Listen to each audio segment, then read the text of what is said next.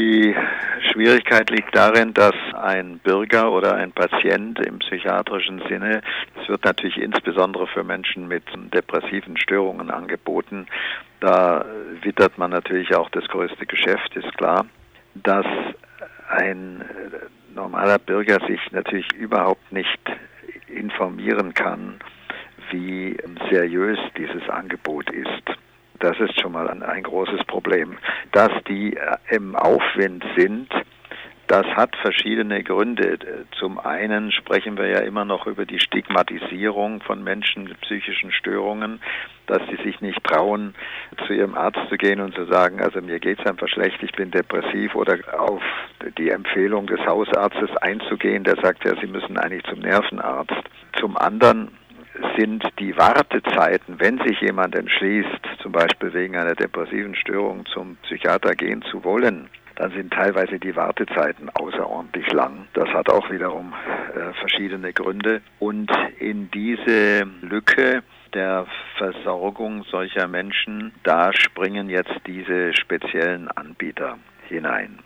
Also es bleibt mal erstmal festzustellen, es gibt Menschen, die erkennen, die brauchen Hilfe, aber die Hilfe wird ihnen vom jetzt existierenden Gesundheitssystem so von Ärzten nicht geboten, weil einfach die Wartezeiten zu lange sind und wer eine schwere Depression oder eine Suchtabhängigkeit oder was auch immer hat, der kann da nicht warten, sondern dann gibt es Online-Angebote. Genau, auch wenn er zum Beispiel auf dem Land ist, hat er oft große Mühe, in seiner Umgebung einen spezialisierten äh, ärztlichen Kollegen zu finden.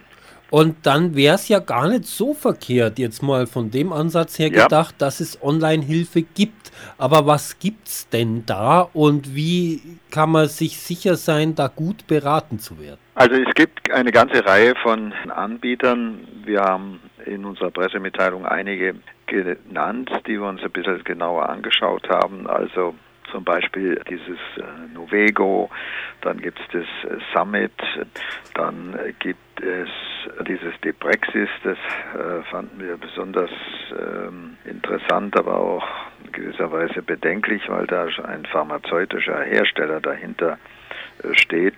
Dann gibt es Mutgym. Also das sind alles solche Online-Programme, vor allem gegen Depressionen. Es gibt auch andere, zum Beispiel Pro Youth, also für die Jugend. Das ist so ein Online-Programm bei Essstörungen. Es gibt da inzwischen eine ganze Menge. Wo liegt jetzt das Problem? Ist es irgendwo ich sag mal, qualitätsorientiert? Gibt es dafür irgendwelche Standards? Weil Nein. wenn man sich in Behandlung begibt, jemand, der Psychotherapie ausübt oder äh, entsprechend da in dem Bereich tätig ist, der braucht ja eine umfangreiche Ausbildung und Qualifikation und unterliegt gewissen Richtlinien. Wie ist jetzt das mit solchen Online-Hilfen? Erstmal muss man mal festhalten, dass ärztliche Ferntherapie in Deutschland in jedem Fall verboten ist. Man kann also nur Beratung machen, psychologische Beratung fällt aber nicht unter dieses Verbot. Und das ist so diese Grauzone, in dem sich diese äh, Online-Portale äh, bewegen. Da gibt es auch zum Beispiel das ähm, Expertensystem für Raucherentwöhnung in der Hausarztpraxis und die, eine ganze Reihe. Das Problem ist natürlich, dass sich der Bürger oder die Bürgerin, die so etwas äh, in Anspruch nehmen, in die Hand von äh, Menschen begeben, die sie nie gesehen haben, mit denen sie nur per SMS oder äh, per Mail korrespondieren, die natürlich auch dafür Geld haben wollen, die ja auch ihre Daten dann haben und also im schlechten Falle, Worst Case, könnten diese Daten dazu benutzt werden, zum Beispiel den äh, Patienten dann ungewollter Reklame auszusetzen oder ihn auf andere ähm, Angebote hinzuweisen, was äh, wir alles so aus dem Internet kennen.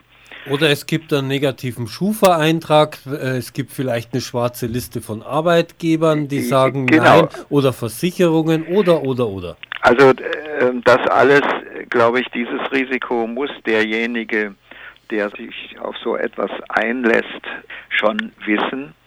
Und es gibt ja Menschen, die, die sagen, das ist mir egal. Na ja, gut.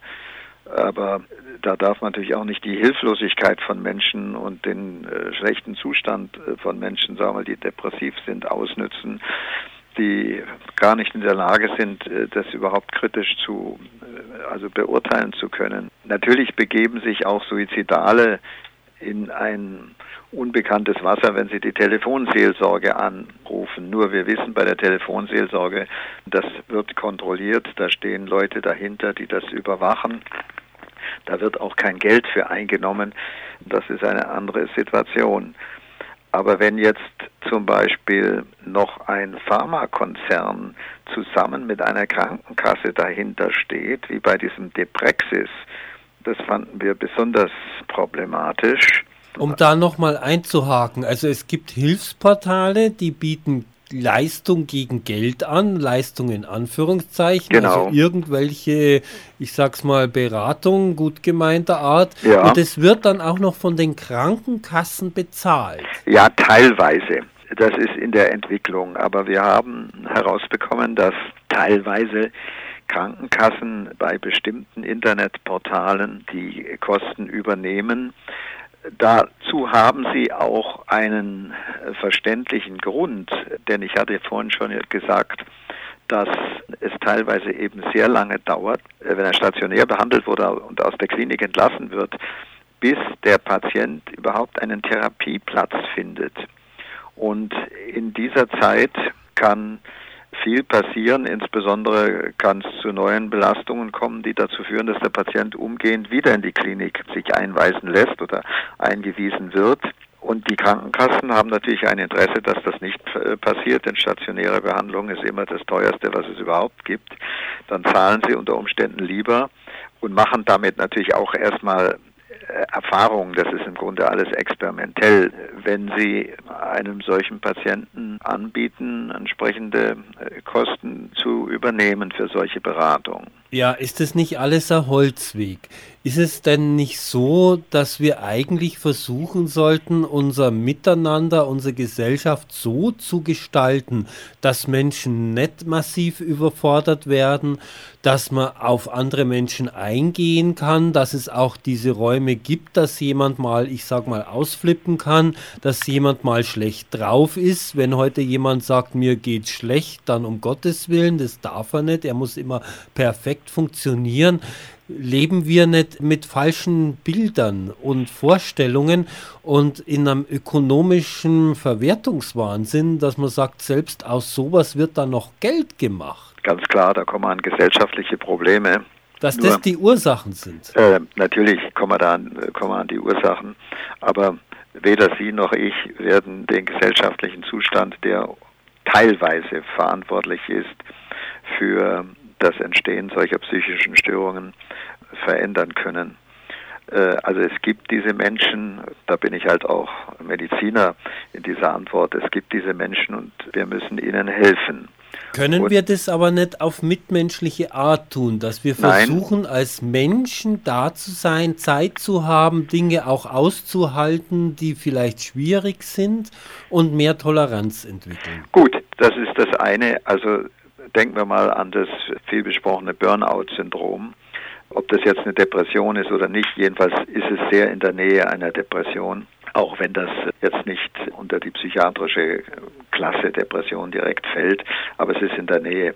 Und selbstverständlich kann die Umwelt und insbesondere der Arbeitgeber selber entscheidend dazu beitragen, dass solche Syndrome nicht auftreten oder dass sie weniger häufig auftreten oder dass Mitarbeiter frühzeitiger lernen oder erkennen, dass so etwas bei ihnen entstehen könnte, dass sie die Gefahr sehen und dann etwas dagegen tun. Dennoch gibt es eine Vielzahl von Störungen, die doch eine spezialisierte Behandlung und Beratung brauchen, sonst hätte man nicht so viele Psychotherapeuten.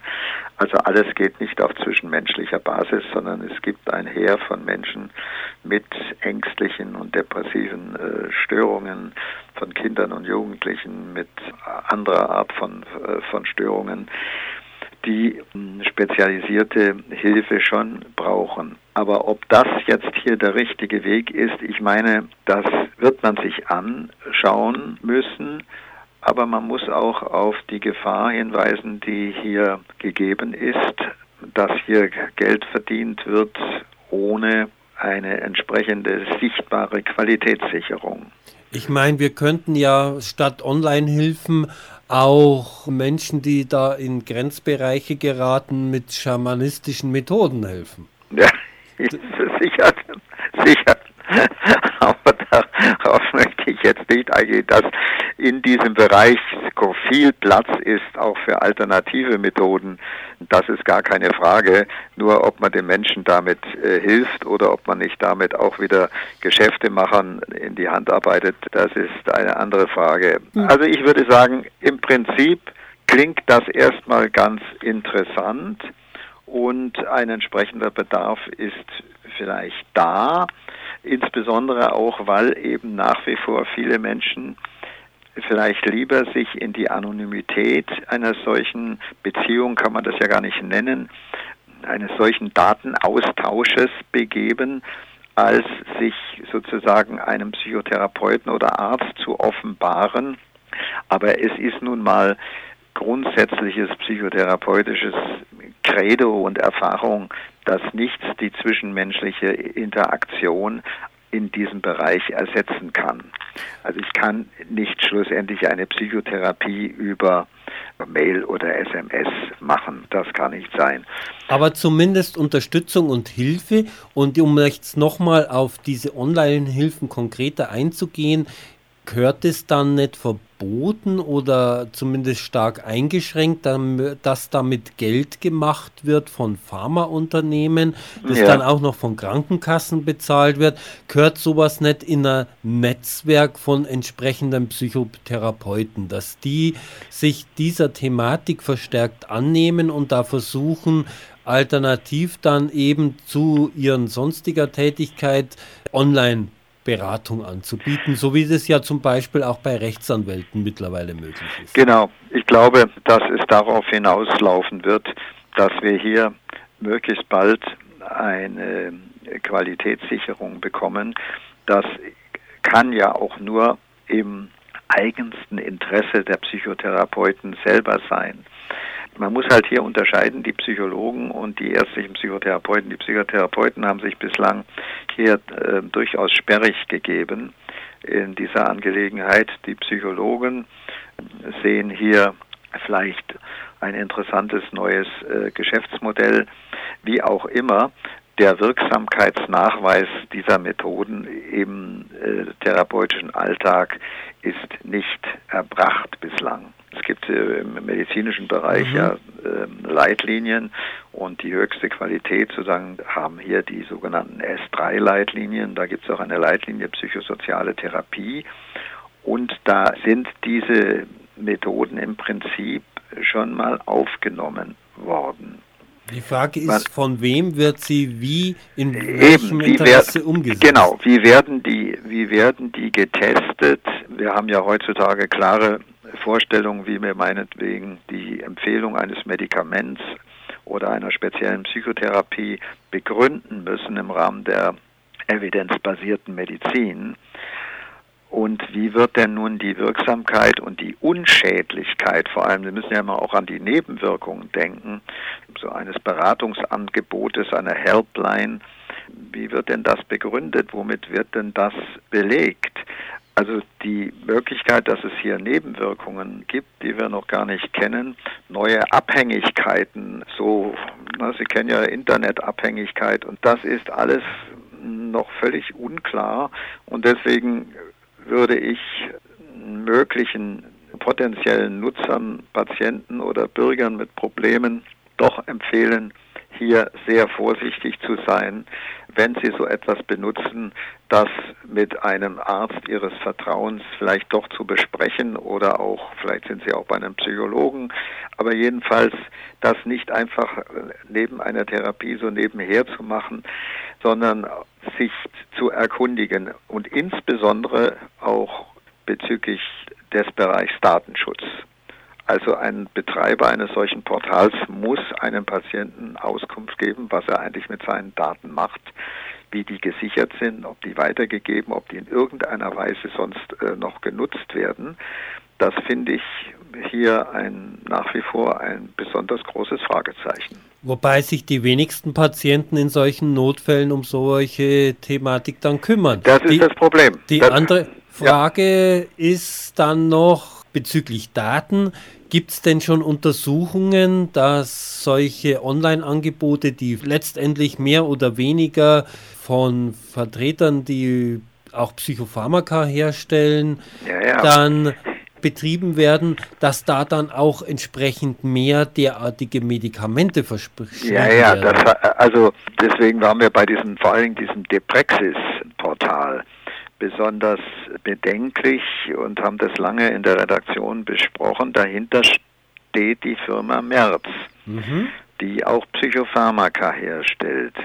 Und die pharmazeutischen Firmen, insbesondere die, die Psychopharmaka herstellen, sondieren ja zurzeit viele Möglichkeiten, wie sie direkt an den Patienten herankommen können über Unterstützung von Patienten-Selbsthilfeorganisationen, über Kooperation mit Krankenkassen, etwa diese Geschichte in Niedersachsen, wo ein großes Pharmaunternehmen, also mit der Kasse zusammen, eine sozusagen Rundumbetreuung von schizophrenen Patienten mit sponsoriert, wo dann auch die glücklicherweise die Fachgesellschaft hellhörig geworden ist, in dem Fall die Nervenärztliche Fachgesellschaft und sich strikt dagegen äh, ausgesprochen hat.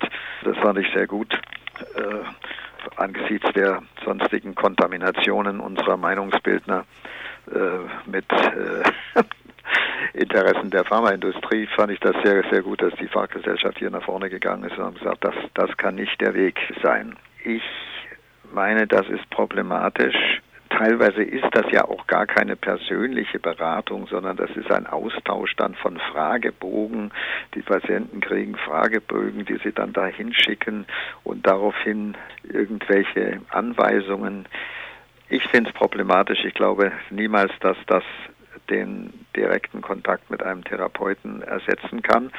Andererseits in so Bereichen wie zum Beispiel Raucherentwöhnung kann ich mir schon vorstellen, dass das für eine bestimmte Zeit, die festgesetzt ist, was weiß ich, für drei Monate, eine Hilfe ist oder vielleicht bei Menschen mit Gewichtsproblemen eine sehr praktische, standardisierte, operationalisierte Hilfe für solche eher etwas ausgestanzten, isolierten Verhaltensprobleme wie Rauchen oder Übergewicht aber bei Menschen mit Depressionen, die so doch den ganzen Menschen erfassen und viele Probleme mit sich bringen, bleibe ich zumindest mal hier sehr zurückhaltend.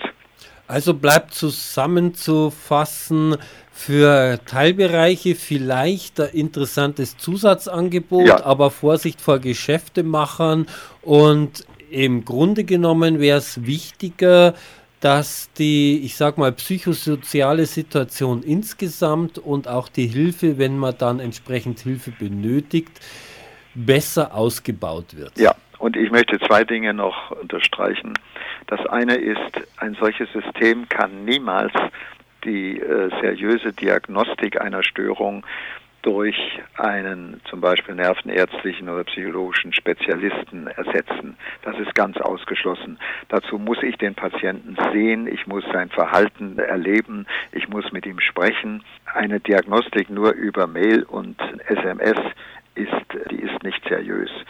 Und der zweite Punkt ist, dass die Frage der Haftung natürlich völlig unklar ist was passiert denn, wenn jetzt ein Patient da in Probleme gerät, mit, kommt mit dem System nicht zurecht oder ärgert sich über Antworten, die er da von irgendeinem Portal bekommt. Das sind ja alles irgendwelche Leute dahinter oder Maschinen, die völlig anonym bleiben und der will sich jetzt umbringen. Ja, oder, oder bringt der, jemand der anderen jetzt, um. Ja, oder er, er, er setzt jetzt alle seine Medikamente ab, die er eigentlich nehmen muss und muss wieder in die stationäre Behandlung. Ja, übernimmt da irgendjemand Haftung?